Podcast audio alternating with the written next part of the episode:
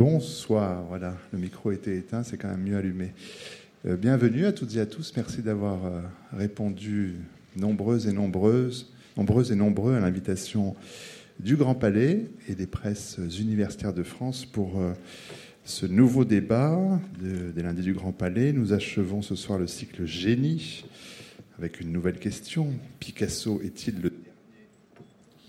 le dernier génie artistique? Je sens que j'ai un micro capricieux ce soir. ce sont surtout elle et eux qui vont, elle et lui qui vont parler.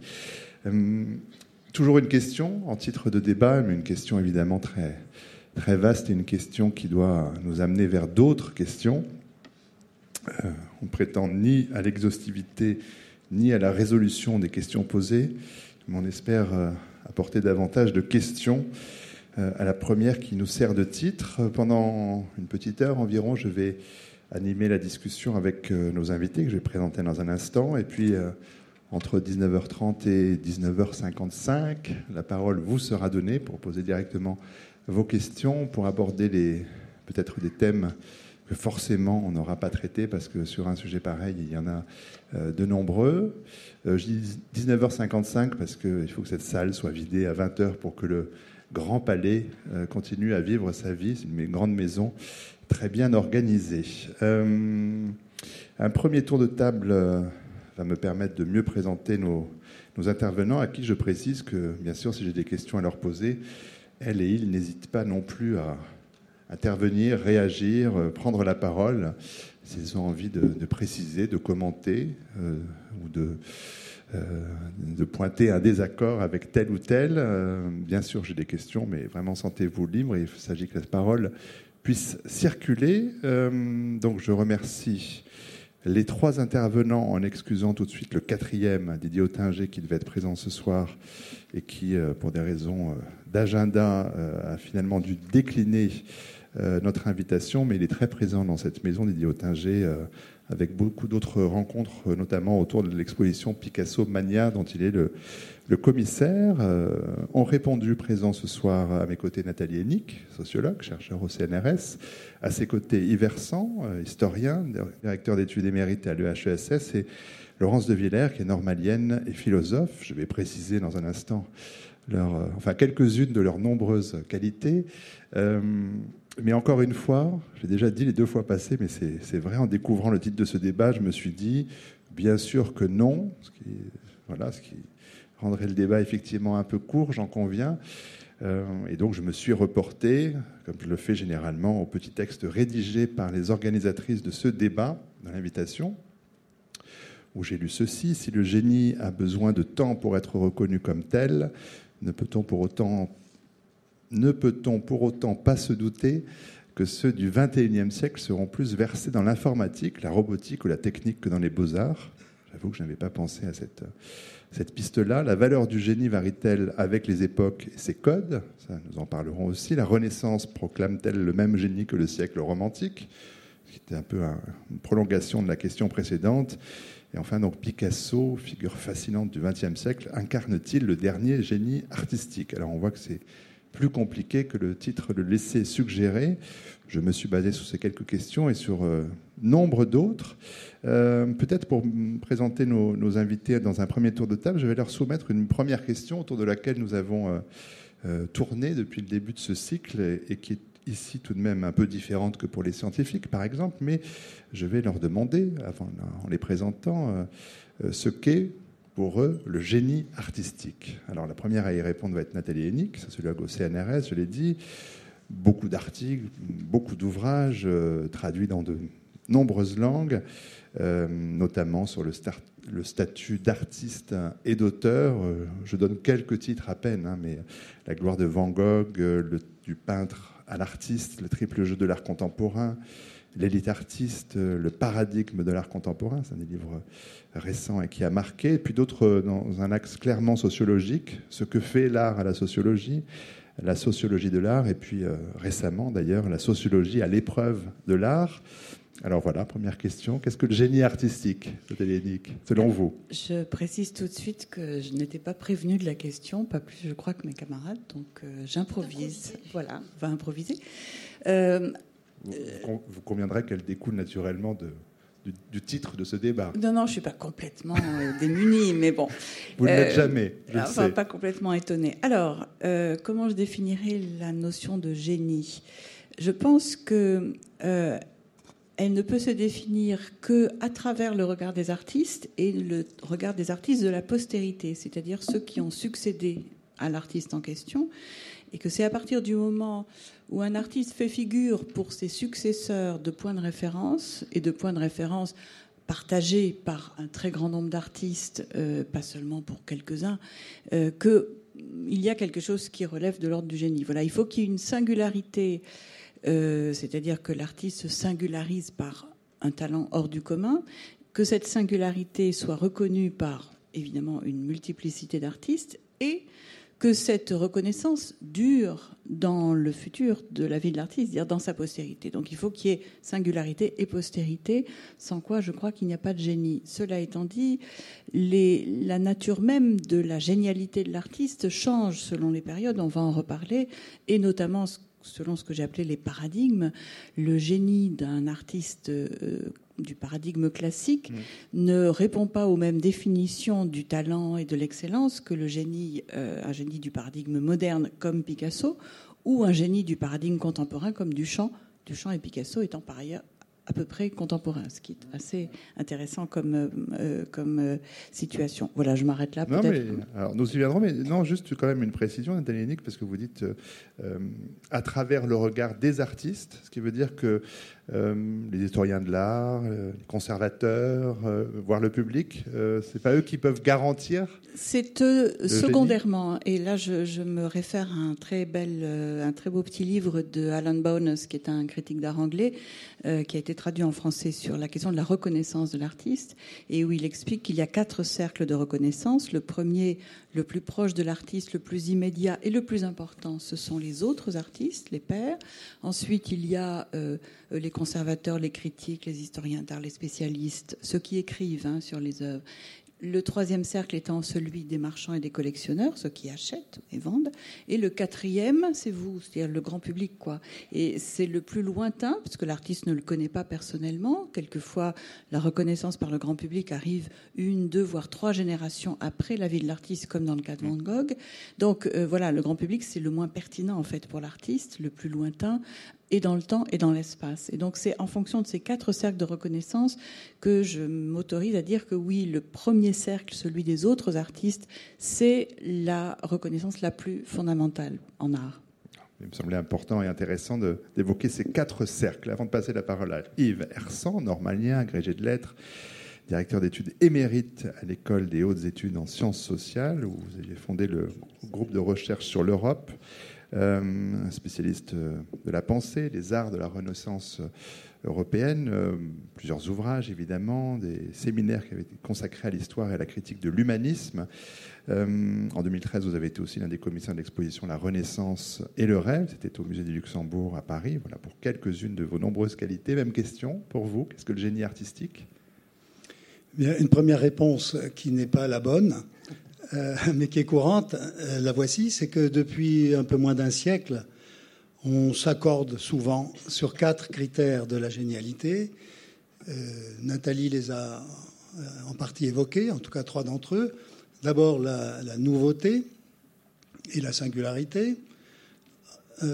ensuite la reconnaissance sociale par divers cercles, en effet, qui ont été mentionnés.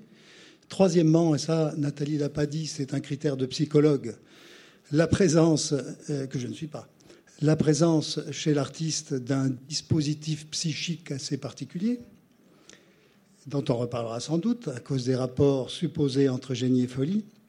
Et quatrièmement, l'idée de don, de don inné. Voilà quatre critères qu'on trouve un peu partout et euh, qui forment ma première et insuffisante réponse. Ma seconde réponse euh, sera toute différente. Car pour ma part, je suis de ceux qui se méfient beaucoup du terme de génie dans son emploi actuel.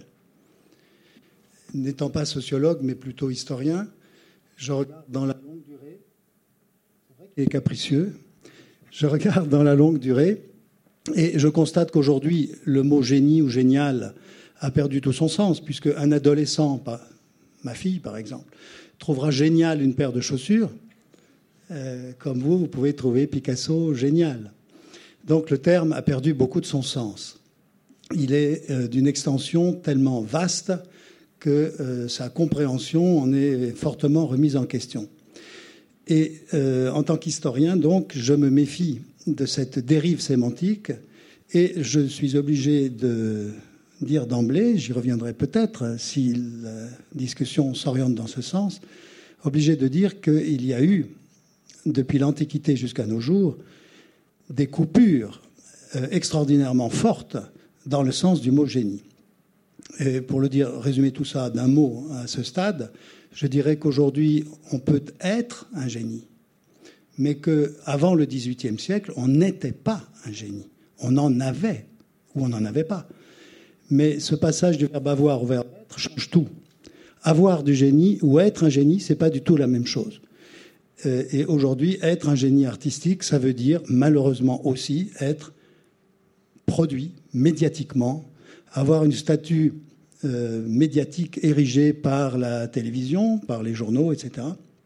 Et donc, ça n'a plus grand-chose à voir avec le génie d'avant. Voilà une réponse que j'espère avoir l'occasion de préciser pour mieux me faire comprendre tout à l'heure. Et comme ça, l'historien que je suis en partie viendra prêter main forte, j'espère, à la sociologue qui est à ma gauche et à la philosophe qui est à ma droite. Euh, vous en aurez l'occasion. Euh, très bien entouré. C'est parce que c'est vrai qu'avec euh, vos deux premières réponses, il y a déjà beaucoup de, pistes à creuser. On en creuse une nouvelle avec Laurence de Villers. De Villers.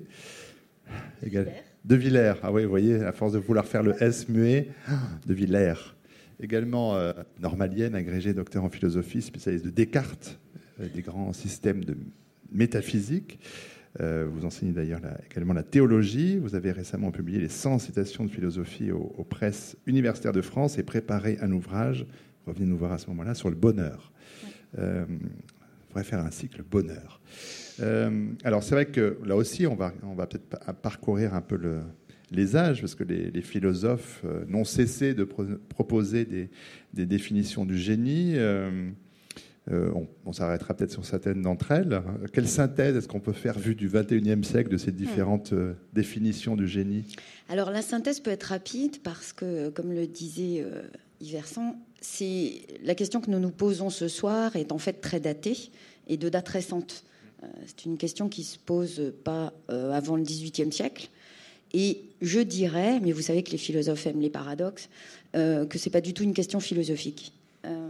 pour deux raisons. D'abord parce que les philosophes eux-mêmes se définissent rarement comme des génies. Donc vous avez raison. Même si au début j'ai un petit peu tiqué quand vous avez dit génie artistique, parce que je me suis dit, et la philosophie alors euh, Et même la théologie, parce que on en a parlé, la semaine, on a parlé la semaine dernière. Ah, Mais il y a tout un courant qui considère les saints comme des, comme des génies hmm. euh, ou des fous. Euh, mais à ma connaissance, et j'ai réfléchi avant de venir ce soir, aucun philosophe ne se considère comme un génie. Donc c'est une question récente. Nous faisons quasiment un anachronisme en relisant toute l'histoire des idées à partir de cette question. Euh, et apparemment, vous avez raison, euh, on est autorisé à parler de génie peut-être uniquement dans les beaux-arts. Je, pense qu'on va, qu'on, va euh, disputer de cette question. mais je ne peux m'empêcher de penser à l'auteur qui m'obsède depuis de trop nombreuses années, euh, Descartes. Alors, il, ne s'est pas présenté lui-même comme génie, mais contrairement à la définition que vous avez proposée, Nathalie, euh, il considère qu'il y a un avant et un après lui. Et je pense que c'est une bonne définition du génie. Ça paraît tout simple de le dire comme ça. Mais je pense qu'un génie est celui qui est capable de de prendre les dimensions d'un fait. Je ne dis pas d'un événement, parce qu'après tout, euh, tout peut faire événement, mais d'un fait qui, qui sépare entre un avant et un après, et qui n'attend pas la reconnaissance. Euh, Descartes, par exemple, disait, et ça m'a toujours frappé, ça me frappe encore, il le disait en latin, parce que contrairement à ce qu'on imagine, sa langue c'est le latin, pas le français, euh, qui réservait aux femmes et donc aux personnes peu cultivées. Euh, il dit Nemo anteme et il le dit à presque tous ses interlocuteurs, ce qui veut dire personne avant moi. Et c'est ça la caractéristique de ce qu'il y a de génial chez lui et qu'il s'attribue lui-même. Et le fait qu'il se l'attribue lui-même euh, est lié à une ambition qui est de faire précisément que ce qui existait avant n'est plus court. Donc je trouve que le génie a ceci de moderne, quelle que soit son époque, qu'il fait que tout ce qui était avant lui est en fait obsolète, ringard, daté, et qui devrait ne plus avoir cours. Donc en fait, c'est intéressant de voir chez nombreux philosophes, et je pense qu'on retrouve ça aussi chez des peintres, euh, mais en tout cas chez les philosophes, cette idée que personne avant eux ne l'avait pensé, et qu'après eux, on ne pourra plus du tout penser de la même manière. Donc voilà, Descartes le, porte. Bon, évidemment, vous me direz, il y a l'arrogance de Descartes, c'est un fait. Pour le coup, il est peut-être très français et peu latin, ou un mélange des deux. Mais, euh, mais je trouve intéressant de se dire que cette idée de reconnaissance, elle est peut-être aussi fille de notre époque. Et que euh, les artistes, finalement, ou alors très peu d'entre eux, ont, pensé à cette idée qu'ils allaient être reconnus plus tard. Je pense que eux-mêmes, quand ils produisaient, ils se disaient que plus jamais les choses ne seraient pareilles après eux, parce qu'ils étaient géniaux. Nathalie Nick a envie de réagir à ce, ce propos? Oui, bah c'est tout à fait euh, intéressant de mettre l'accent sur la question non seulement de l'originalité, mais du sentiment d'originalité. Euh, je précise quand même que euh, ce critère-là, évidemment, ne se limite pas aux beaux-arts. On vient d'apprendre, c'est quand même assez extraordinaire, que le génie d'Einstein ne s'est pas limité aux grandes découvertes que l'on savait. On vient d'apprendre qu'il avait anticipé il y a exactement un siècle une découverte qui a été finalement euh, actée hein, par les scientifiques, à savoir l'existence des ondes gravitationnelles qu'il mm. avait supputées hein, par ses euh, calculs, mais euh, qui vient seulement d'être physiquement découverte. Donc, si c'est pas génial, bon voilà. Donc là, il y a vraiment, on savait que c'était un génie, mais là, on en a un siècle après une confirmation supplémentaire. c'est l'homme total en fait.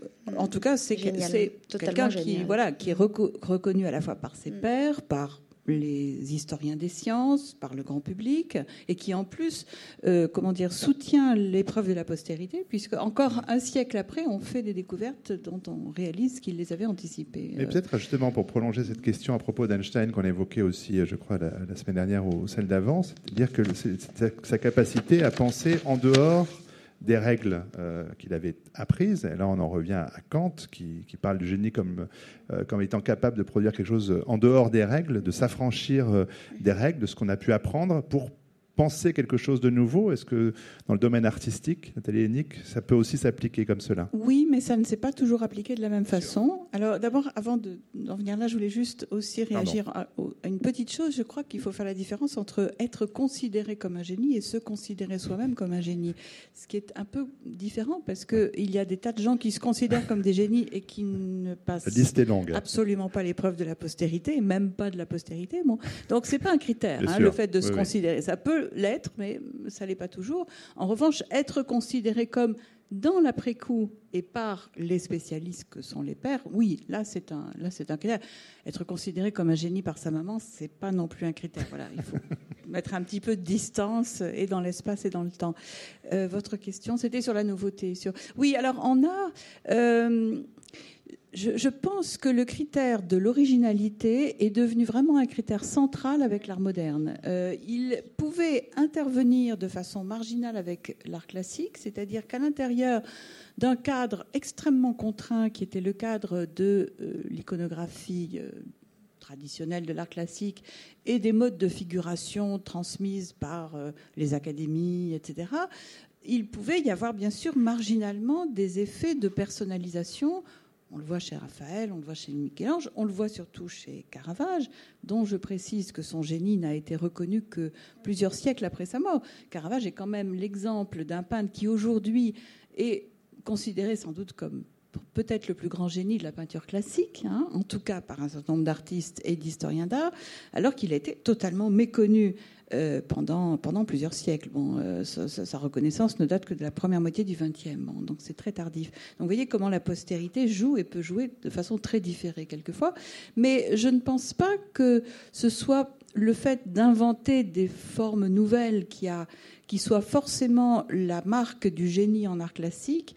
Euh, certes, Caravage a inventé la possibilité d'introduire dans la peinture d'histoire une forme de réalisme qui n'existait que dans les, genres mineurs, hein, la peinture de genre, euh, la, nature morte, etc. Bon, ça, ça a été sa grande innovation. Euh, mais euh, il restait quand même dans des cadres relativement acquis et relativement communs. En revanche, à partir de ce que j'appelle le paradigme moderne, donc à partir, disons, des impressionnistes et de, ce qu'on appellera ensuite l'art moderne, la question de la singularisation, à la fois par la personnalisation et par l'innovation, devient centrale. Ce que j'appelle le régime de singularité, ça devient non seulement possible, mais même indispensable euh, de ne pas faire comme, comme on a fait auparavant. Voilà. Et, donc de se singulariser.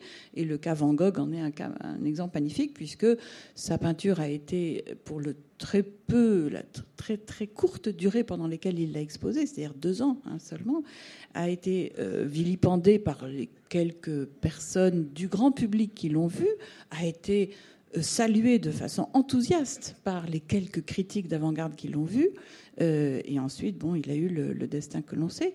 Euh, et là, il y avait vraiment un effet de singularisation, hein, ce double sens d'innovation, parce qu'il a inventé des, modes d'expression formelle inédites, et de, et de personnalisation, au sens où sa touche est immédiatement reconnaissable. Hein, c'est Van Gogh. Voilà. Donc cette dimension-là devient fondamentale en art moderne, et ça continue avec l'art contemporain, où l'exigence de singularité est devenue une sorte de, grammaire obligée de l'artiste contemporain contemporain. Laurence de Villers, vous vouliez réagir?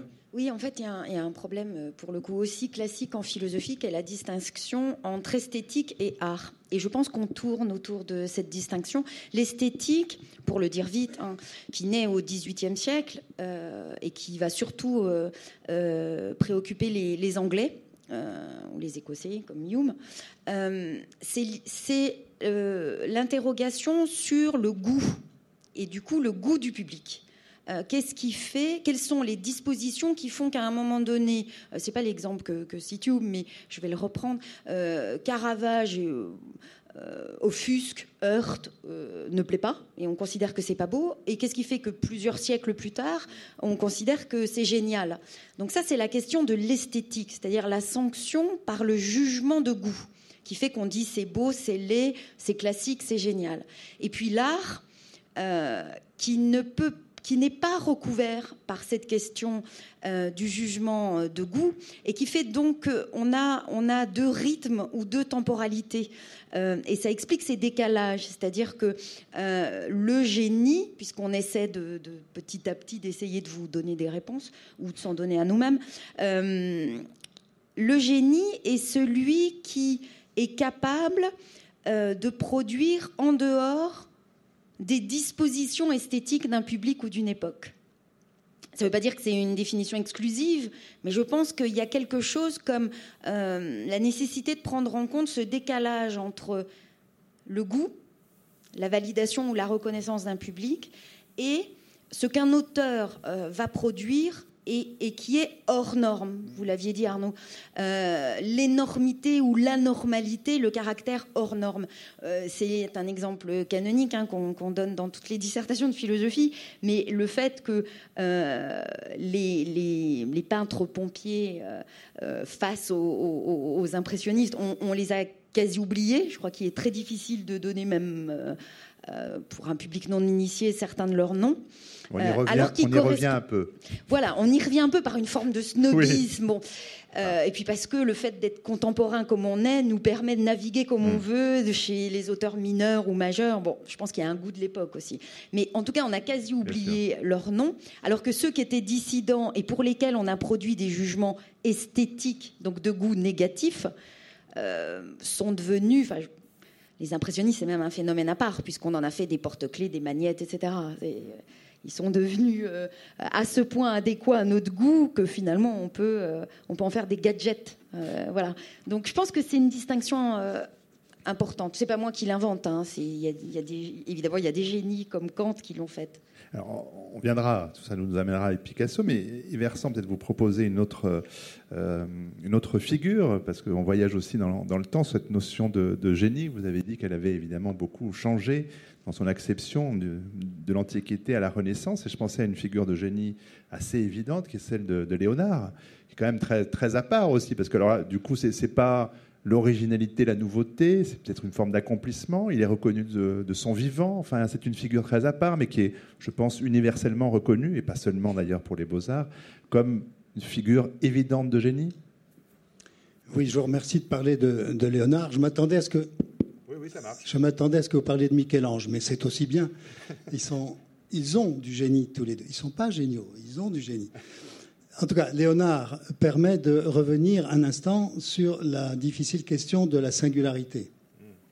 Euh, autant je suis d'accord avec ce qu'a dit Nathalie Hennig, autant je serais tenté, mais ça c'est la différence entre les historiens et les sociologues, de faire remonter la coupure bien en amont euh, de la coupure qu'elle propose.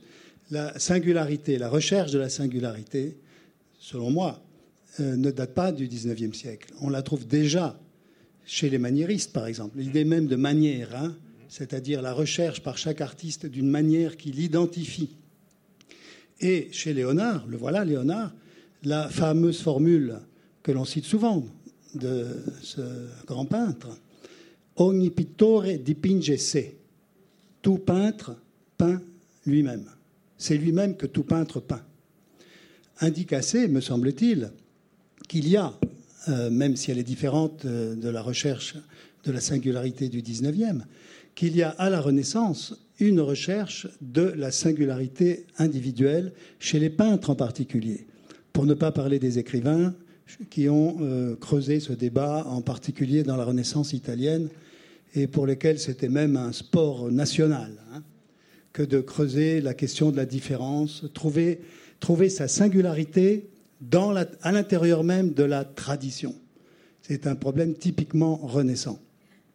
Donc Léonard, j'y reviens, est un exemple parfait euh, à lui seul, non seulement de cette recherche de, singularité, mais de cette amplitude de recherche. Car chez les génies, comme on les appelle, encore une fois, moi je mets toujours des guillemets à ce mot, mentalement, je mets des guillemets devant vous chaque fois que j'emploie ce mot pour le contemporain.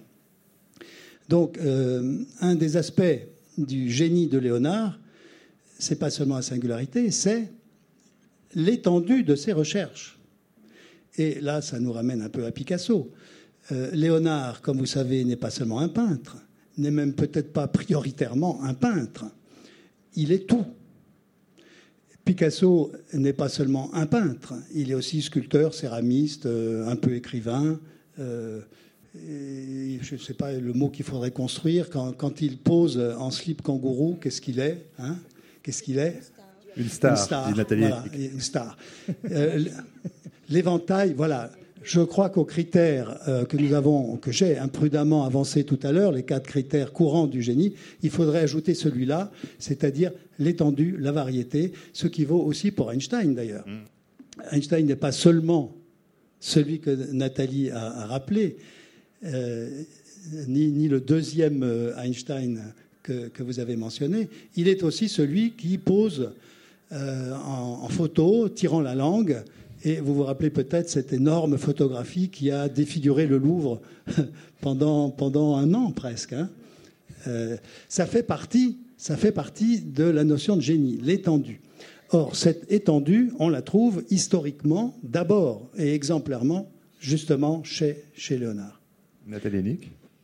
Oui, je vais euh, rebondir sur ce que vient de dire Yves. D'abord en m'appuyant sur un livre que j'aime énormément et je pense que si vous voulez aller plus loin, vous auriez euh, plaisir à le, découvrir, pour ceux qui ne le connaissent pas. C'est un livre d'un historien autrichien qui s'appelle Edgar Zilsel, ça s'écrit Z-I-L-S-E-L, et qui a fait une magnifique histoire de la notion de génie de l'Antiquité à la Renaissance, qui a été traduit aux éditions de Minuit au début des années 90. J'en avais fait la préface à l'époque et qui montre très bien comment, euh, sous l'Antiquité, on pouvait parler de génie, mais uniquement à propos des objets. C'est-à-dire que une œuvre d'art pouvait être qualifiée, une sculpture par exemple pouvait être qualifiée de géniale, mais pas son auteur.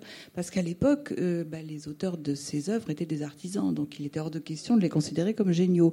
Et c'est peu à peu euh, en, s'approchant de la Renaissance, que cette notion de génie s'est déplacée des objets aux personnes, et aux personnes de façon très large, puisque on qualifiait de génie aussi bien des explorateurs, des inventeurs, des scientifiques, donc des praticiens des arts libéraux, que des praticiens de ces ex euh, mécaniques qui étaient euh, la peinture et la sculpture. Donc il décrit magnifiquement bien cette euh, évolution de, la notion de génie.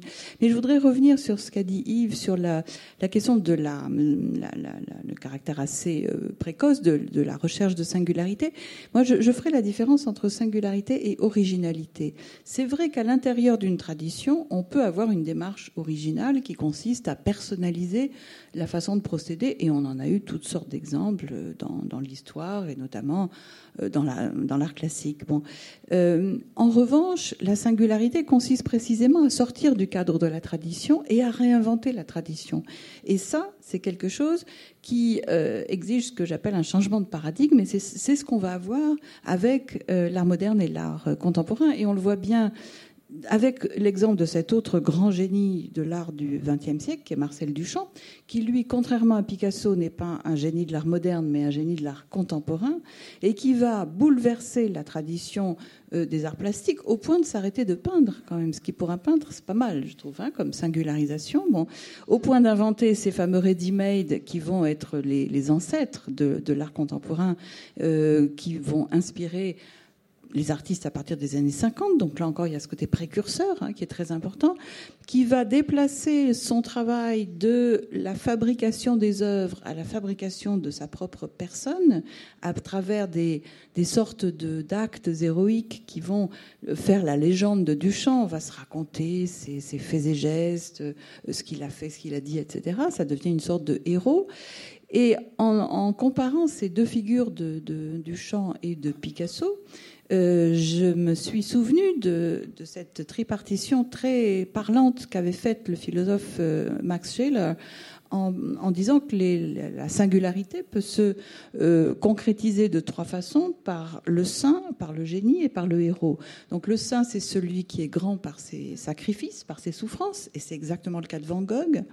Le héros, c'est celui qui est grand par ses actes héroïques, dont on fait des légendes, c'est le cas de Duchamp, et le génie, c'est celui qui est grand par ses œuvres, hein, typiquement, et c'est le cas de Picasso, même si, avec la montée en puissance des technologies de reproduction de l'image dans le courant du XXe siècle, Picasso a aussi acquis une dimension de star euh, via la publication dans euh, les magazines, à la télévision, dans les films, etc., de son image, notamment en slip, et pas seulement en slip, qui fait que euh, son, sa figure devient extrêmement reconnaissable. C'est un des rares créateurs de toute l'histoire de l'humanité dont le grand public reconnaît immédiatement l'image. On a Van Gogh, on a lui, voilà, il y en a très peu.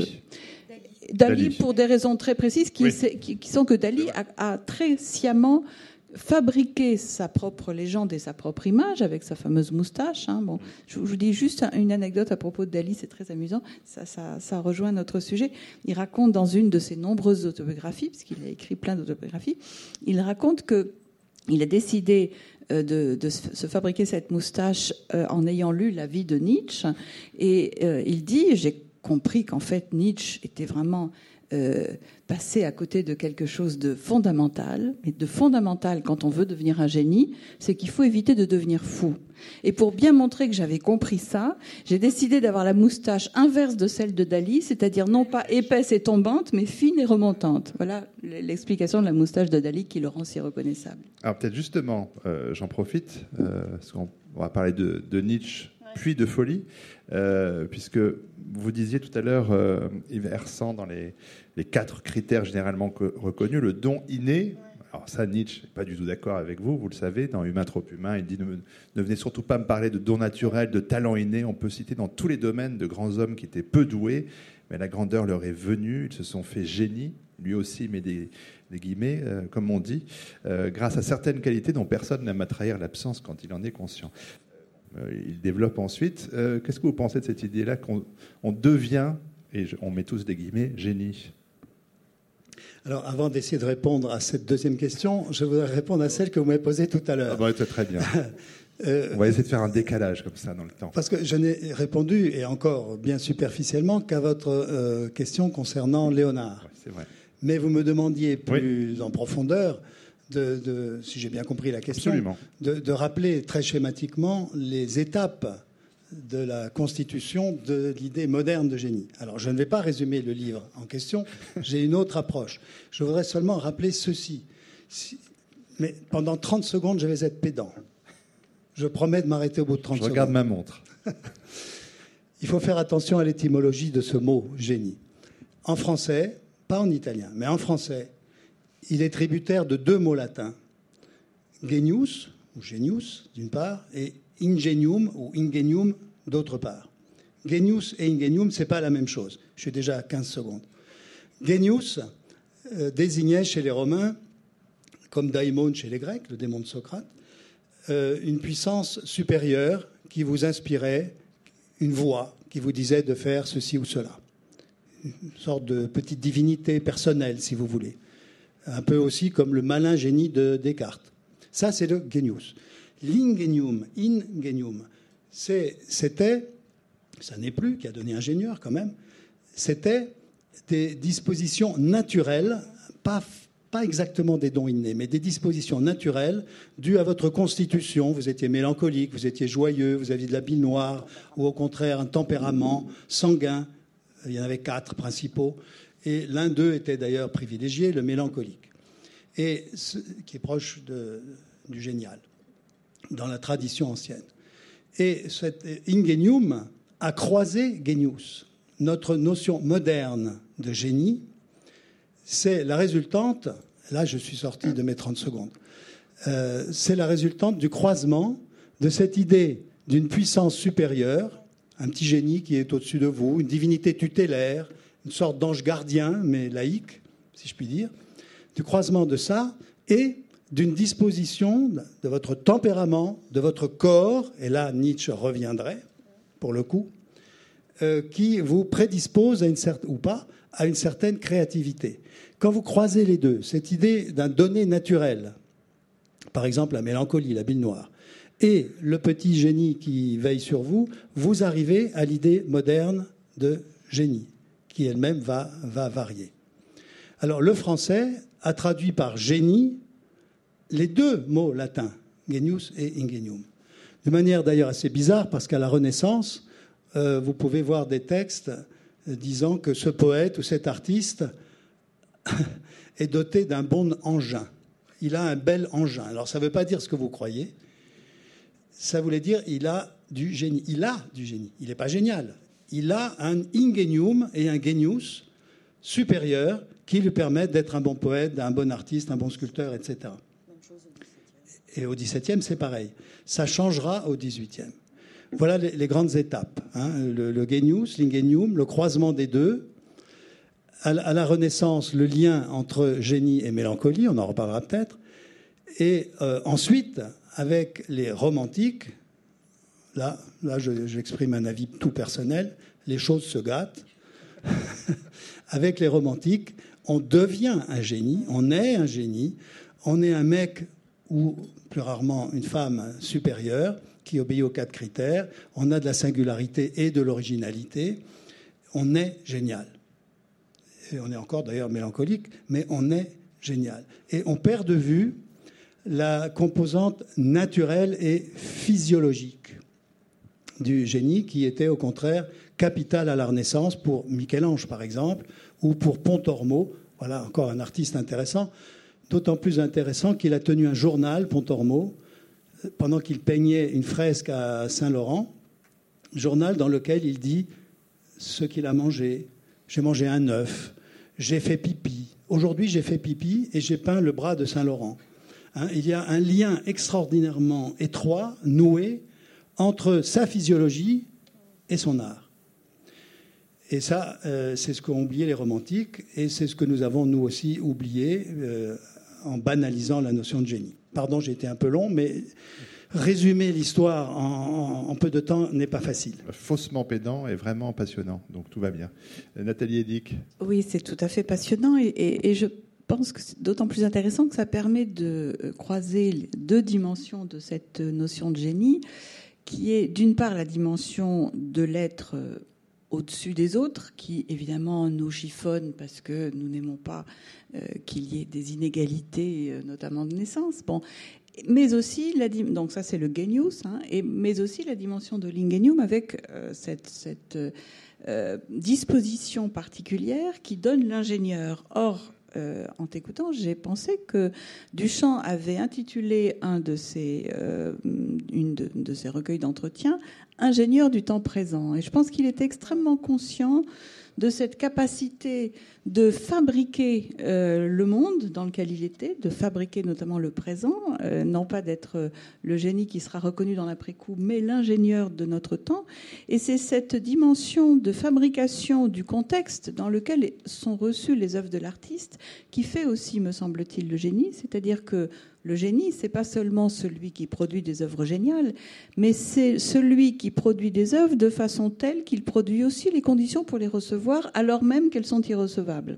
C'est la capacité à être euh, formidablement euh, innovant, formidablement original ou particulier ou singulier, sans pour autant se faire repousser dans une sorte d'enfer de, l'invisible, du bizarre, du, n'importe quoi, du fou, hein, euh, celui qui parvient à ne pas être fou, donc à ne pas être tout seul, c'est-à-dire celui qui parvient à faire école, à, se faire accepter, à faire école, même si pour cela il doit attendre la postérité, ce qui est le cas d'un certain nombre de génies qui ont dû attendre l'après-coup, après leur mort, pour avoir fait école. Mais de cette façon-là, il modifie l'environnement la réception dans laquelle ils se trouvent, où ils se trouveront. Et il y a donc bien cette dimension d'ingénieur, hein, au sens de, fabrication des conditions de la réception. Ça fait partie aussi, je crois, du génie. Euh, oui. Euh, comme je viens en, fin de parcours, je vais essayer de reprendre des choses euh, qui, m'ont semblé vraiment importantes pour lutter peut-être contre notre vision spontanément ou culturellement romantique du génie. C'est pour ça que je pense que nous quatre, nous trois, ou peut-être vous aussi, on y met beaucoup de guillemets, euh, cette idée du génie qui serait euh, l'homme génial, euh, une sorte de miracle, une sorte de miracle ou de monstruosité de la nature.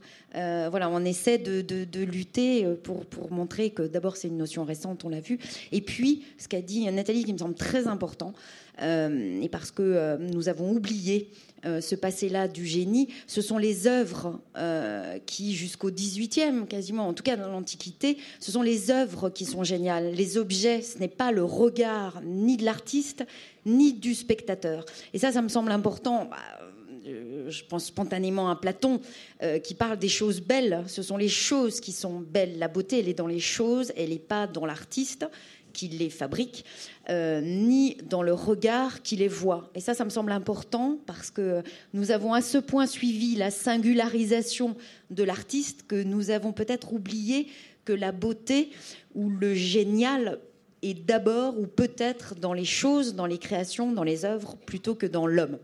Donc ça, ça me semble, ça me semble quelque chose qu'on devrait peut-être réapprendre euh, à découvrir, hein, plutôt que se dire il y a une personne, une personnalité géniale. Il y a des productions euh, qui le sont. Donc ça, ça, me semblait important. Et puis euh, la, deuxième chose, il y a deux autres choses. Qui, me semblent, bah, vous savez, en philosophie, on va par trois. Donc il y a deux autres choses qui, me semblaient importantes à, importantes à noter. c'est le rapport à la tradition. Alors, d'une certaine façon, c'est l'antonyme, hein, c'est le pendant de, notre question. S'il y a génie, c'est toujours par rapport à une tradition, soit qu'il dépasse, soit qu'il surpasse, soit qu'il subvertit, soit qu'il amène à son achèvement. Alors, ce qui, me, ce qui, ce qui est frappant, euh, je ne sais pas si, si mes, euh, mes, euh, mes collègues seront d'accord, c'est que on oublie dans notre, euh, dans notre conception spontanément romantique du génie, on oublie que ces, artistes ou, scientifiques ou philosophes qu'on qualifie de, de, géniaux ou de génies, on oublie que leurs premiers interlocuteurs n'étaient pas eux-mêmes, c'est-à-dire dans ce rapport absolument génial qu'ils ont eu à eux-mêmes et ils ont tiré de leur propre matière, de leurs propres ressources, de leur tempérament, de leur cerveau, quelque chose qui n'existait pas avant. Euh, leur premier interlocuteur, c'était la tradition, c'est-à-dire les autres artistes. Euh, on a mis l'exemple hein, qui peuvent venir en tête. Alors évidemment, dès qu'on dit exemple, on n'en a pas, mais...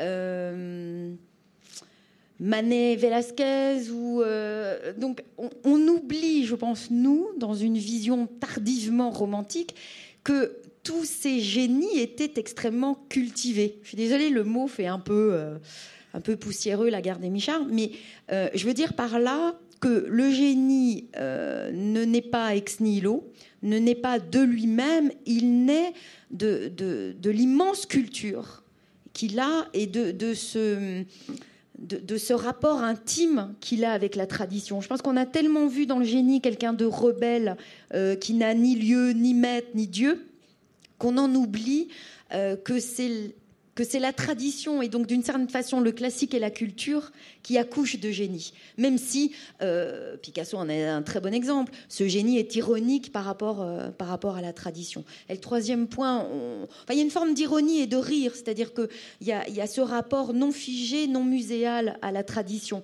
La tradition est quelque chose qu'on peut s'approprier, lire, en long, en travers, et souvent en travers, etc. Mais ça ne veut pas dire qu'il n'y a pas un rapport à la tradition. Oui, bah, l'exposition Picasso le et ses maîtres euh, était là pour le rappeler. Exactement. on va y venir. Exactement. Euh, et le troisième point, c'était Nietzsche, que je ah. pense, pour le coup, très salutaire. Euh, bah, vous l'avez cité, je finis juste là-dessus. Ce qui suit de mémoire le, ce que, le passage que vous citez dans Humain, trop humain, il cite Beethoven et euh, on n'a pas encore cité des musiciens. Et Nietzsche dit, et ça me semble d'une acuité, d'une précision et d'une exactitude, dit évidemment, nous, nous je, parle moins bien que lui, hein, donc euh, je, je, résume. Il dit évidemment, nous nous considérons l'œuvre comme faite et elle nous semble, c'est ce que dira Bergson plus tard, empreinte d'une forme de fatalité ça ne pouvait pas ne pas être euh, tel tableau, etc. On a l'impression que voilà, ça, ça, ça, devait naître de toute éternité. Il devait y avoir ce tableau de Picasso de toute éternité, etc. Mais ce qu'on oublie, dit Nietzsche, c'est combien de ratés, de croûtes, euh, d'approximations, d'esquisses, il dit esquisses, euh, des gens géniaux comme Beethoven ont fait mais ce qui les rendait supérieurs aux autres, c'est non pas qu'ils étaient capables de, de espèces de production parfaite, euh, totalement achevée, spectaculaire et sublime, c'est parce qu'ils savaient trier. C'est-à-dire que parmi leurs ratés, leurs esquisses, etc., ils avaient cette disposition quasi naturelle, forme de, une forme de talent, euh, à pouvoir distinguer ce qui était une croûte et ce qui n'était pas. Donc il dit évidemment, nous on voit que euh, la cinquième de Beethoven, je ne sais pas quelle, laquelle est votre préférée, allez, la neuvième, mais quand on regarde les esquisses et les travaux de Beethoven, il n'a pas été génial. Euh, il a su travailler, se constituer comme génie et il a su faire la part entre ce qui était mauvais et, ce, qui est digne d'être produit. Voilà, je pense que c'était salutaire de rappeler Nietzsche. Merci. Nathalie Hennig. Oui, pour, pour, rebondir sur ce que vient de dire Laurence, j'ai un ami artiste qui n'a probablement jamais lu Nietzsche et qui dit la différence la seule différence entre un grand artiste et un très grand artiste, ça n'est pas ce qu'ils font, c'est ce que jette le très grand artiste. Hein. c'est exactement ça. voilà, c'est tout. Et c'est pas des croûtes, hein. c'est que c'est. Oui, oui, non, mais c'est deux des gens qui sont capables de très grandes productions, mais il y en a un qui a un tout petit peu plus d'exigence et de rigueur dans la préscience de ce que doit être son œuvre, non pas euh, une œuvre plus une œuvre plus une œuvre, mais l'œuvre globale qui va le qui va le résumer. Je voulais quand même qu'on revienne un tout petit peu à Picasso, parce qu'il me semble que euh, ce qui peut définir en partie le, génie de Picasso, c'est ce qui, à mon avis, est, commun dans la plupart des grands génies, c'est leur capacité à conjoindre des, contraires. Et le grand contraire, si on peut dire que la grande contradiction que Picasso a réussi à surmonter, qui est à mon avis un problème fondamental pour tous les créateurs, c'est euh, d'être à la fois euh, cohérent avec euh, lui-même, c'est-à-dire d'avoir une cohérence dans toute son œuvre, tout en se renouvelant. Et ça, c'est un grand problème pour les artistes, c'est-à-dire que euh, certains ne cessent de se renouveler, ce qui fait qu'on ne voit pas qui ils sont, euh, et certains restent tellement fidèles à eux-mêmes qu'on dit bon, il fait toujours la même chose. Bon, et il faut arriver à cet équilibre très difficile. Or, Picasso n'a cessé de se renouveler lui-même. Hein. On connaît toutes les périodes de Picasso, et du coup, d'arriver à, à, à chaque fois inventer un nouveau Picasso, tout en ayant quand même une certaine cohérence dans sa recherche, ce qui, du même coup, me semble-t-il, lui a permis de conjoindre deux autres extrêmes euh, habituellement antinomiques, euh, euh, qui sont l'idée qu'on puisse réussir au présent de son vivant sans pour autant se compromettre. Et, ça, c'est, je pense, très lié à cette capacité de renouvellement. Certains artistes ne réussissent que dans la postérité, d'autres réussissent au présent, mais au prix de compromission, c'est-à-dire en gros on dit oh il fait toujours la même chose, il travaille pour le marché, euh, il fait des trucs qui marchent. Bon, Bernard Buffet hein, est un, exemple parlant hein, de cet artiste qui a très bien réussi de son temps et qui, 20 ans plus tard, est considéré comme pas très important pour l'histoire de l'art, disons. Bon. Et puis le troisième antinomie, c'est l'antinomie entre Excusez-moi, je suis comme les philosophes, j'en fais par trois. Bon, c'est entre entre la singularité. Sur du buffet, je crois qu'il y avait un désaccord. Ah bon, mais bon, c'est l'antinomie entre la singularité et l'universalité, c'est-à-dire d'être à la fois singulier au sens où on l'a défini, et en même temps de parvenir à faire en sorte que cette singularité soit considérée comme universelle, c'est-à-dire que chacun puisse se retrouver dans cette singularité, à l'encontre du facteur cheval, qui en tout mmh. cas de son vivant a été considéré comme singulier, et c'est tout. Hein, son universalisation, et si elle advient euh, quand même très tardive. En revanche, Picasso, c'est quelqu'un qui est connu à peu près dans le monde entier, enfin qui incarne dans, le monde entier euh, l'art moderne. Bon, donc il a vraiment réussi à universaliser, peut-être aussi grâce à l'insistance sur des éléments biographiques liés à son rapport aux femmes, qui, à mon avis, font partie d'un certain universel euh, important. Alors c'est vrai que je, n'oubliais pas Picasso, mais en l'absence de Didier Autinger, j'avais un peu renversé le, l'ossature de, mon débat pour qu'on puisse peut-être finir euh, euh, et ouvrir vers la salle avec Picasso. Mais peut-être sur ce point-là, quand même, on a parlé de ces, de ces génies, on met toujours des guillemets et versants, ne vous inquiétez pas, nous aussi on les met, non reconnus de leur vivant. Dans le cas de Picasso, est-ce qu'il ne faut peut-être pas confondre sa célébrité et son, son succès, parce que toute sa vie, changeant effectivement régulièrement de forme, euh, je crois que l'un des premiers, euh, un des premiers critiques à parler de la déchéance de Picasso écrit ce mot en 1929. Et jusqu'à la dernière exposition d'Avignon, on ne cessera de dire que Picasso, vraiment, c'est plus ce que c'était. Euh, donc la célébrité est une chose pour Picasso, la reconnaissance, elle est quand même, là aussi, posthume, au niveau purement artistique, me semble-t-il elle dépend en fait de la compétence de ceux qui reconnaissent. Alors c'est sûr qu'un critique tous les critiques ne sont pas extraordinaires, et un critique peut regretter que telle période qu'il a aimée de Picasso ne soit plus là, et du coup estimer que Picasso n'est plus qui il était et qu'il est en pleine déchéance, et ne pas se rendre compte que Picasso est en train d'ouvrir une nouvelle voie qui sera reconnue dix ans plus tard par d'autres critiques. Voilà, c'est plus une question de compétence. Des... Après cela, en tout cas. Iversan, vous vouliez il y a, peut-être aussi, euh, ça émerge de, votre échange, il y a peut-être aussi un élément qui appartient au génie dans sa version romantique aujourd'hui dominante ou post-romantique, c'est l'idée de malheur. Hein, je, crois que ceux que nous appelons imprudemment des génies, sans guillemets, ont toujours eu peu ou prou des ennuis graves. Dans le cas de Picasso, c'est évident, que de suicides autour de lui, euh, que de périodes de non-reconnaissance. Mais s'il n'y avait que du malheur, il ne serait pas génial. Mais s'il n'y avait que du bonheur, il ne serait pas génial non plus, aux yeux, aux yeux des. ou, Rimbaud.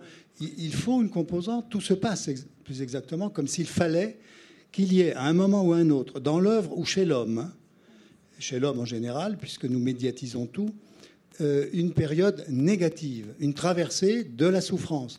Et ça, c'est peut-être un reste de la vieille idée qui associe euh, génie et mélancolie, vieille idée qui remonte à Aristote. Alors, pour le coup, vieille, je vois encore deux pistes avant de donner la parole au public, parce qu'il me semble que le 21e siècle, cette exception-là est plus du tout de mise et que Bon, c'est la question du marché de l'art, c'est la question des, des, peintres ou artistes vedettes. Je ne crois pas que Jeff Koons ou Damien Hirst euh, fassent pleurer dans les chaumières par leur parcours aujourd'hui des interprétations très mélancoliques de Jeff des, Koons, des interprétations, mais sur la vie, sur le côté, euh, le malheur. Hein. Si, si, mais j'en ah connais, mais bon. Ah, ah bon, non, peut-être moi, j'ai pas. Euh, j'avoue que j'ai. Didier Autinger nous le dirait s'il était là. Ah.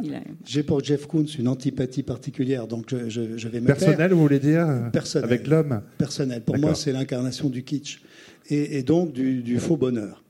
Donc je, vous rejoins d'une certaine façon. Mais je ne vois pas du tout, euh, je, ne pourrais pas tracer un portrait de Jeff Koons en malheureux ou en mélancolique. Pour moi, c'est du lisse, c'est du brillant, c'est du dollar. Demandez à Didier Autinger, je l'ai entendu décrire la vie de Jeff Koons sous un aspect extraordinairement mélancolique. Mais bon, oui, c'est une question de. Défense à illustration. Mais euh, Jean de Loisy. Euh, est capable de faire. Il doit bien y avoir des génies heureux de toute façon. Ah, je veux dire, non, non, mais cette association. les choses changent. Non, mais cette association génie souffrance, comme si la souffrance était avait une sorte de vertu alchimique de, transformer voilà, cette idée romantique et, euh, qui ferait qu'il n'y a, pas de, a pas de génie heureux. Euh, la, chose qui est intéressante quand même dans cette association romantique entre génie et malheur, c'est que euh, les gens heureux ne pensent pas. je le dis un peu rapidement, mais quand vous êtes dans le bonheur, vous êtes comme un poisson dans l'eau. C'est ce qui fait penser, ce qui fait réfléchir, c'est quand le réel achoppe, quand quand il y a quelque, enfin, quand le réel devient un problème ou une énigme ou une souffrance. Et c'est là où on développe toutes les ressources de son intelligence ou de son cœur, enfin appelez-le comme vous voulez, euh, pour, pour essayer de saisir quelque chose qui normalement allait de soi. La, vie, euh, quand elle, quand elle est heureuse, elle va de soi. On ne se pose pas la question de savoir ce qu'est le bonheur. C'est quand euh, ça achoppe que finalement ça donne à penser. Donc je pense qu'il y a de ça dans l'association entre souffrance et génie pas tout à fait d'accord sur Picasso, justement, parce que s'il y a bien un artiste heureux, euh, c'est lui. Il a été reconnu très vite. Il n'a eu que quelques années de vache maigre par rapport aux autres artistes de sa génération. Il a, il a eu, ça a été quand même, il est mort, c'était l'homme le plus riche du monde. Bon, alors, je sais bien que l'argent ne fait pas le bonheur, mais quand même, bon, euh, il a eu toutes les femmes les plus belles qu'il a pu avoir. Il a été reconnu. Il a eu, il a tout eu. Donc, euh, c'est vrai que cette, cette représentation romantique, c'est le Stello de Vigny, hein, qui elle-même est issue de la tradition hagiographique des saints sacrificiels, comme on les voit chez Jacques de Voragine, hein, et qui va se retrouver chez Van Gogh. Euh, cette association-là est problématique chez Picasso, chez Duchamp aussi d'ailleurs, parce que c'est quelqu'un d'assez heureux. Enfin voilà.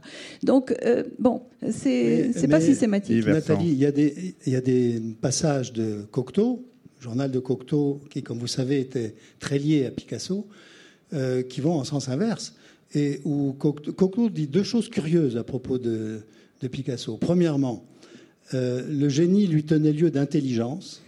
J'ai toujours trouvé cette formule extraordinaire. Hein.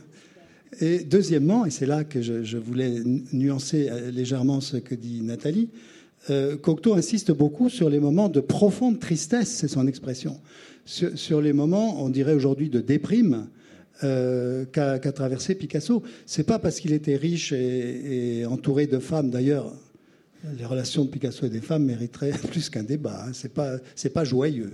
C'est pas joyeux. Euh, il y a quand même une aura de malheur autour de lui, euh, chez lui, en lui, avec ses moments de tristesse, si on en croit Cocteau, et autour de lui, dans son entourage, puisqu'il dévorait les gens, et en particulier les femmes. Alors, dernière piste avant qu'on ouvre la parole au public. Vous évoquiez euh, tout à l'heure le, facteur cheval. C'est vrai que la semaine dernière, on, parlait de, de, recherches qui montrent, enfin très sérieuses, hein, de, neurobiologistes euh, et autres, qui montrent que 98% des enfants de 5 ans sont des petits génies en matière de créativité d'innovation. Bon, le ratio ne cesse de, euh, de décroître à mesure qu'on gagne en âge. Et euh, ce qui fait penser à cette phrase, une des nombreuses phrases de Picasso à ce sujet, j'ai mis toute ma vie à, euh, savoir dessiner comme un enfant. Et, donc, du coup, je pensais aussi, par association d'idées, au regain d'intérêt actuel pour l'art brut, dit assez communément et, et à tort l'art des fous, parce qu'il ne concerne pas que les fous. Enfin, bon, le mot fou, là aussi, il faut mettre des guillemets, évidemment, on l'emploie par commodité. Euh, il y a un grand intérêt hein, par le monde entier pour ce qui concerne l'art brut, appelons cela comme ça, faute de mieux. Euh, est-ce qu'on peut faire un, lien entre la créativité sans règles, dont je parlais tout à l'heure, euh, celle qui s'affranchit des, cadres établis, et, et ce génie artistique-là, dans le cadre de, de l'art brut Laurence de Villers? Autour du génie, il y, a, cette idée que la nature saurait mieux que la culture. Euh, c'est-à-dire que euh, les enfants, les fous, euh, les saints, au sens d'innocence, le saint innocent, sauraient mieux parce qu'il parce que il ne faudrait pas pour qu'ils s'expriment qu'ils retranchent ce que la culture, la société c'est une idée rousseauiste. Hein. Et la neurobiologie, bon, bah, ça c'est moi. Bah, voilà. Donc il y aurait quelque chose dans le génie de brut, de sauvage, de non civilisé, euh, de non cultivé, euh, qui, qui, ferait sa supériorité. Parce que, parce que précisément, il y aurait quelque chose de naturel qui voudrait se dire par-delà toutes les normes que la culture et la société auraient imposées. Mais encore une fois, euh, j'insiste sur le fait que ces génies soi-disant naturels euh, s'appuient pour créer sur une connaissance immense de. Enfin, sont des gens cultivés. En fait, ce qu'on considère comme euh, brut, sauvage ou naturel est en fait euh, de la culture. Je pense à Rimbaud, euh, l'image même du génie. Alors lui n'a rien construit du tout comme image de lui-même, mais, mais Verlaine, etc., ont voulu faire de lui ce, génie très jeune, précoce, etc. Mais il était, c'est typiquement le premier de la classe. Enfin, C'était un très bon élève. Euh, voilà, il n'y avait pas quelque chose d'une nature qui aurait fallu préserver contre la culture. Voilà. Nathalie Hennick, et puis que les mains se lèvent pour qu'on vous apporte un micro pour qu'on puisse enchaîner sur les questions. Je forme une entreprise qui n'eut jamais d'exemple et dont l'exécution n'aura point d'imitateur. J'entends montrer un homme dans toute la vérité de sa nature, et cet homme, ce sera moi. Mmh. Bon, phrase géniale qui ouvre les confessions de Rousseau, et on voit bien qu'à la fois il a une très grande conscience de la culture qu'il précède, il a conscience de son originalité, et il s'appuie sur une référence à la nature, c'est-à-dire à, l'authenticité, mmh. pour euh, construire son génie. Bon, voilà un très bel exemple hein, de, de conscience d'une génialité. Alors lui, il a levé la main, donc il a la parole. N'oubliez pas de le faire. C'est très court. C'est juste pour observer que nous n'avons pas répondu à la question Picasso est-il le dernier Mais je l'ai gardé pour la fin, donc allez-y. Non, mais je ne veux pas répondre. Je voulais seulement, avant que quelqu'un ne nous le fasse remarquer avec acrimonie, que nous n'avons pas soulevé cette question. Euh, s'il fallait répondre, moi je dirais euh, bien sûr que non. Parce que C'est ce que j'ai dit au début, remarque, on est d'accord finalement. Le système médiatique s'arrangera pour fabriquer des génies tant qu'il y aura des médias. Oui, enfin, alors on ne parle pas des mêmes génies peut-être. Une première main à se lever, monsieur, on vous amène un micro. Bonsoir, je n'ai pas tout à fait une question, mais quelques remarques euh, sur, sur les exposés que nous avons eus. Je, dois dire qu'ils sont de très haut niveau, j'ai été très impressionné. Merci, c'est la, première, la première fois que je viens, alors c'est peut-être pour ça que j'ai cet étonnement. Euh, voilà. Euh, j'ai eu un petit peu peur au moment des, des, des préambules, là. Euh, en particulier, euh, excusez-moi, mais quand euh, Madame De Villers a, a, dit que comme il y a, les philosophes ne se reconnaissaient pas comme génies, il y avait des génies que dans l'art. Moi qui suis scientifique, j'ai eu peur. Bon, après, voilà, il y a Einstein la semaine dernière, on a parlé de plein de génies scientifiques. Très bien, voilà. Donc c'est peut-être parce que je viens la première fois. Euh, mais un génie. Hein. Oui, après on a parlé d'Einstein, donc voilà, on était sauvés. Euh, il y a des génies dans, tout, dans tous les domaines, je crois. Euh, et puis aussi quelques remarques qui ont lieu, mais qui ont été un peu effacées après sur, sur Picasso. Là, faut revenir quand même au, au thème de la soirée, où on disait que les génies ne reconnaissaient pas ceux qui avaient avant. Je crois que Picasso a reconnu Cézanne, a reconnu Delacroix. Il a même reconnu beaucoup euh, de son vivant Matisse. Hein. Quand Matisse est mort, il a dit ben maintenant il n'y a plus que moi. On était deux peintres, maintenant il n'y a, plus que moi. Euh, y compris Braque, hein, Braque qui est quand même l'inventeur du cubisme que Picasso a, développé aussi avec lui, à tel point qu'il faisait des peintures sans les signer tous les deux parce que c'était à peu près équivalent quand ils travaillaient ensemble. Donc voilà, je voulais corriger un petit peu ça. Euh, et le troisième point sur euh, la réflexion qui a été faite par M. Hersens sur Picasso et les femmes. Je m'insurge toujours euh, contre cette tendance euh, qui a lieu de dire Picasso était horrible avec les femmes. Je crois qu'il a eu des difficultés avec les femmes artistes qui a été le problème avec Olga, qui était danseuse, avec Dora Maar, qui était photographe et peintre, et avec euh, François Gillot, qui était peintre. C'était difficile parce que bah, Picasso ne laissait pas de place à d'autres artistes euh, dans son foyer, donc ça c'était très dur.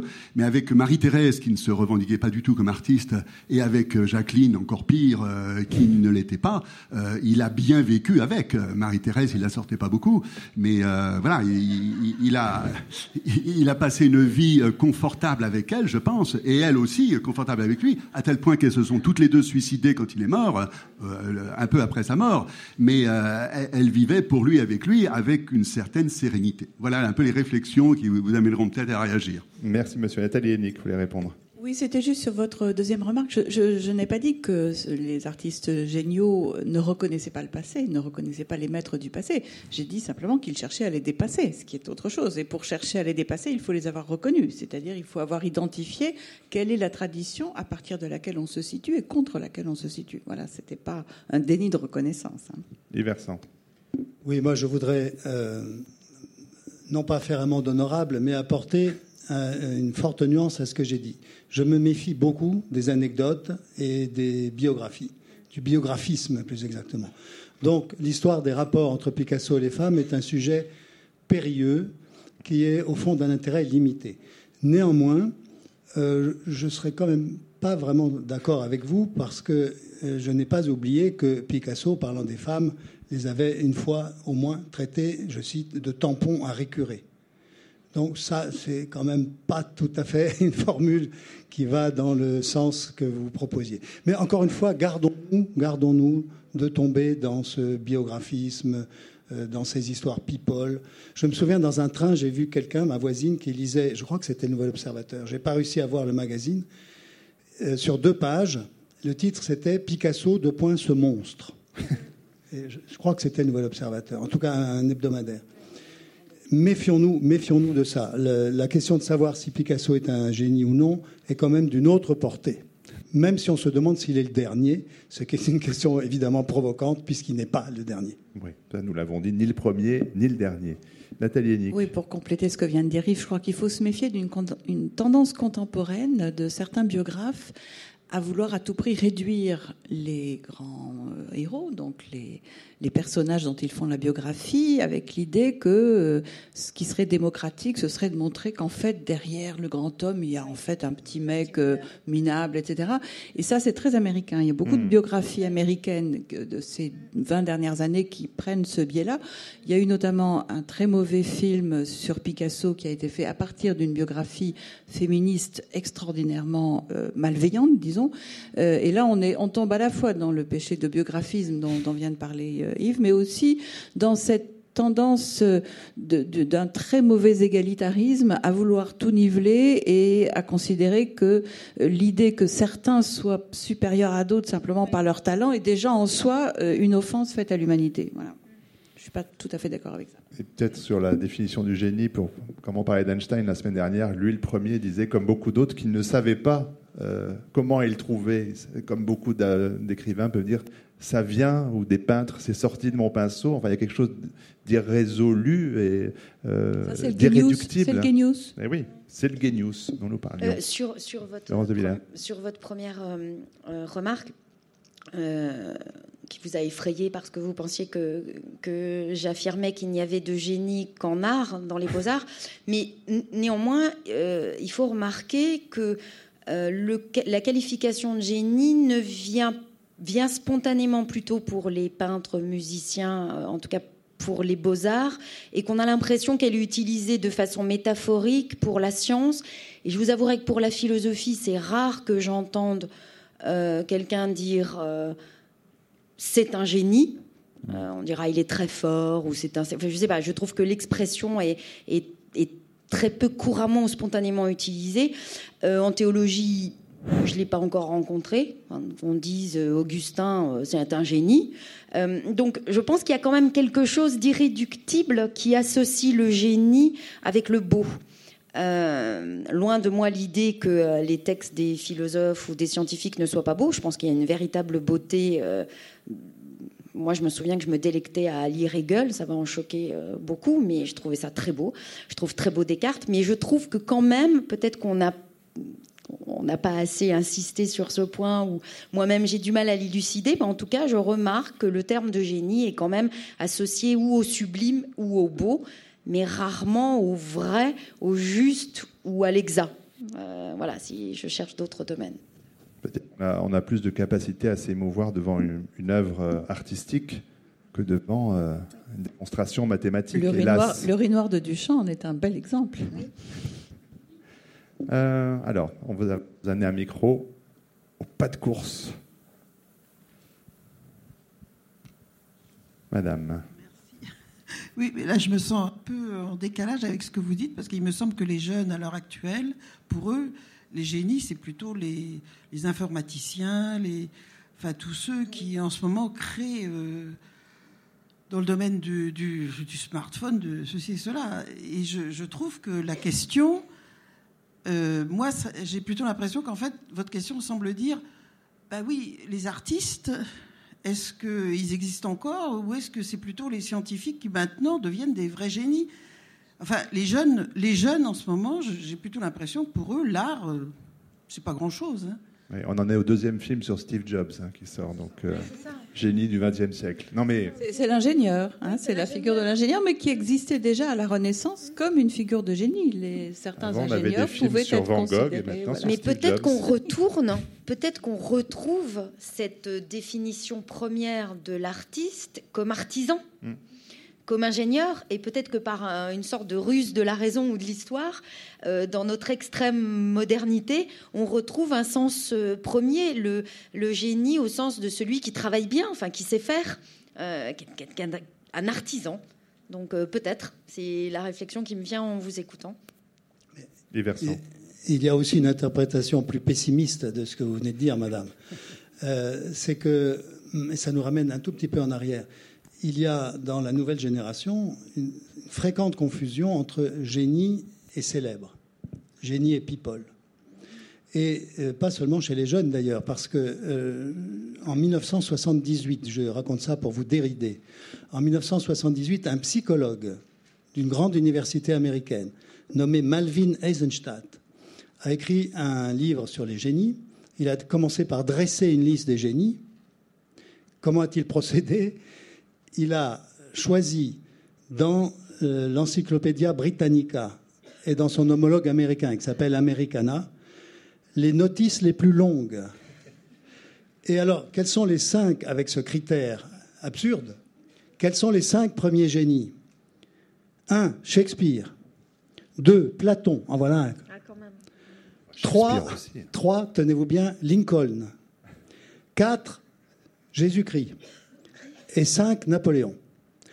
Alors, vous voyez qu'avec un critère aussi idiot, euh, qui nous renvoie au difficile problème du rapport entre génie et célébrité, d'ailleurs, on arrive, à des absurdités. Et euh, si on demandait à certaines catégories de jeunes quels sont les génies, ben, il y aurait Zidane aussi, par exemple, ou, un équivalent. Ronaldo peut-être maintenant. je retarde, je retarde. C'est intéressant. Mettre, mise à jour. Euh, c'est intéressant qu'il y ait hum, des personnages historiques. Euh, non, je dis pas que cette liste, oui, je dis pas que cette liste est, pertinente. Je dis que euh, pour, pour, pour élargir ce qu'on disait sur la question de savoir s'il y a une exclusivité artistique du, du, génie ou on la trouve ou si on la trouve dans d'autres disciplines, euh, est-ce qu'on dirait qu'un personnage historique est un génie? On dira qu'il a le génie de la stratégie, de, de la du politique, de, se présenter comme l'homme de la providence. Encore une fois, euh, je pense qu'il y, a quelque chose d'irréductible dans le domaine des beaux-arts, du beau, euh, qui fait que c'est le lieu propre d'une génialité.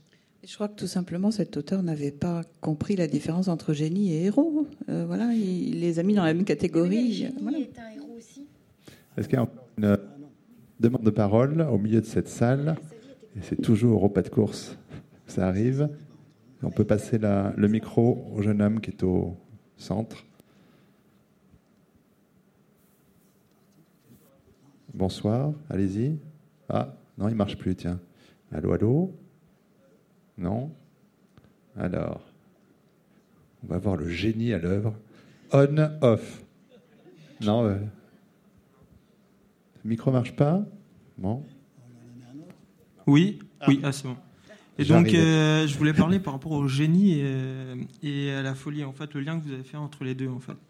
Euh, pour moi, en fait, le génie, c'est quelqu'un qui a été reconnu, bah, comme vous disiez, par les différents euh, euh, critères, en fait, les différents cercles que vous avez euh, évoqués tout à l'heure, et donc par ses pairs et par, ensuite, ça peut être le public aussi. Et par contre, dans la folie, en fait, c'est comment dire, c'est, je pense, c'est quelqu'un qui a, créé quelque chose de novateur toujours, mais qui n'arrive pas à, à rendre compréhensible ce qu'il a créé en fait. Et donc Picasso, lui, comme vous disiez, qui était très en fait reconnu en fait par cette paire et par le public, c'est des personnes qui ont su en fait rendre compréhensible ou populariser, populariser en fait ce qu'ils ont réussi, ce qu'ils ont créé en fait. Et, donc, pour revenir à la folie, c'est quelque chose en fait que il faut arriver à accéder en fait. Et pour arriver à accéder, c'est soit ça vient de l'artiste même ou du créateur autre, ou soit ça vient du public ou des personnes qui sont autour en fait, pour rendre accessible en fait, pour être connecté avec ces, ces personnes-là. Et euh, on a, enfin moi j'ai un exemple concret en fait, c'est-à-dire qu'en France, je trouve que c'est un magnifique pays en fait. Et euh, on a créé énormément de choses dans un pays très novateur en fait. On a créé bah, le TGV, la fusée avec euh, les autres pays qui sont autour. Et on a créé aussi, par exemple, les tablettes, les tablettes toutes bêtes en fait, que au final on n'a même pas réussi à, les vendre, mais aux, États-Unis, on parlait de numérique tout à l'heure. Et ben les tablettes, ils ont été très bien vendues aux États-Unis. C'est que eux, ils savent en fait euh, rendre en fait assez accessible certaines choses, ils savent vendre en fait. Alors, et là, je crois que vous, vous, posez plutôt la question, enfin, avec l'histoire des inventions techniques, la mmh. question du marketing. Hein, oui, oui. C'est-à-dire c'est comment en fait, rendre Il n'y a pas les mêmes compétences entre celui qui fabrique un objet et celui qui est capable de le vendre, mais ça n'a pas de rapport, me semble-t-il, avec ce que vous euh, suggérez à propos de la folie, qui est un autre, un autre problème et qui est le problème de ce que j'appelle la singularité disqualifiante. C'est-à-dire que une singularité extrême mmh. euh, peut euh, être totalement disqualifiante lorsque elle ne peut pas être prise, euh, hmm. reconnue par les autres, et c'est le cas de la folie. Et lorsqu'elle devient qualifiante, lorsqu'elle bascule dans euh, l'originalité, l'invention de nouvelles voies, etc., à ce moment-là, c'est une singularité qualifiante, et c'est exactement ce qui est arrivé à Van Gogh, hein, qui est passé en très peu de temps dans sa postérité de la singularité disqualifiante euh, de la folie à la singularité qualifiante du génie. Et c'est une figure absolument emblématique de ce modèle-là. Et encore, une fois, je pense que euh, quand on associe euh, immédiatement, euh, en tout cas facilement, folie et génie, je crois qu'on est encore victime d'un romantisme attardé ou la queue de comète d'un romantisme. D'une certaine façon, la folie ne crée pas, elle isole. Quand elle crée, elle isole. le, le, fou peut créer, vous, produire, etc. Mais sa production l'isole davantage. C'est quasiment une singularité qui n'en est plus une tellement elle est euh, explosive ou excessive. Euh, et on l'a dit, je pense, euh, à plusieurs reprises, il y, a, il y a quelque chose dans le génie qui est une signature, donc qui lui est propre, qui est l'expression d'une singularité, et en même temps, vous avez le sentiment que quand le génie vous parle ou vous donne à voir, euh, c'est quelque chose qu'on attendait depuis toujours et que d'une certaine façon, c'est comme si on faisait souvenir de ce qu'il disait. Ça, paraît à ce point attendu ou à ce point compréhensible, comme vous disiez, je reprends le terme que vous utilisiez, à ce point compréhensible qu'on a le sentiment que, bah oui, c'est ça. Et depuis toujours, c'est ça qu'on voulait voir, c'est ça qu'on voulait entendre, c'est ça qu'on voulait comprendre. Euh, et je pense que dans ce sens-là, c'est absolument distinct de la folie. 19h53, une dernière question. Bonjour, merci beaucoup pour euh, vos interventions, c'était très intéressant. Je n'ai pas une question, je voudrais juste euh, demander à Nathalie Hennig de préciser, ça m'intéressait beaucoup, sa distinction entre héros pour Duchamp et génie pour Picasso, et donc j'aimerais bien vous entendre un peu plus sur cette question qui m'intéresse déjà personnellement très particulièrement. Donc le, héros, c'est celui qui est grand par ses actes. Hein. C'est typiquement le chef militaire, c'est Napoléon, etc. Bon, le génie, c'est celui qui est grand par ses œuvres. Donc c'est typiquement l'artiste. Le saint étant celui qui est grand par ses souffrances. Mais à l'intérieur de cette tripartition, on peut distinguer des artistes qui euh, sont ce que Max Weber appellerait des idéal types. Hein. Le, Van Gogh artiste étant l'idéal type du saint euh, perçu, enfin de l'artiste perçu comme saint, euh, euh, Picasso étant l'idéal type de l'artiste qui donne prise à une perception comme génie, la grandeur par les œuvres, et Duchamp étant plutôt l'idéal type de l'artiste qui donne prise à une perception héroïsé par euh, ses actes extraordinaires, sa vie légendaire, euh, euh, joueur d'échecs, etc., etc. Enfin, toute la légende qui fait que on, raconte la, vie et les actes de, Duchamp plus qu'à la limite on regarde ses œuvres. Voilà. Donc c'est à l'intérieur de cette catégorie d'artistes, on a des typifications de façon d'être un grand homme et de façon d'être ce que j'appelle un grand singulier qui se répartissent différemment. On a également, on peut le faire, je, l'ai fait dans, je crois, le, le l'élite artiste. On peut le faire avec Beuys, on peut le faire avec enfin, tous les, grands, grands artistes, disons, du XXe siècle. On peut les typifier selon ces trois catégories. Voilà, tout simplement. Même Jeff Koons même, Jeff Koons demandait La, la, question, il a le passage du temps.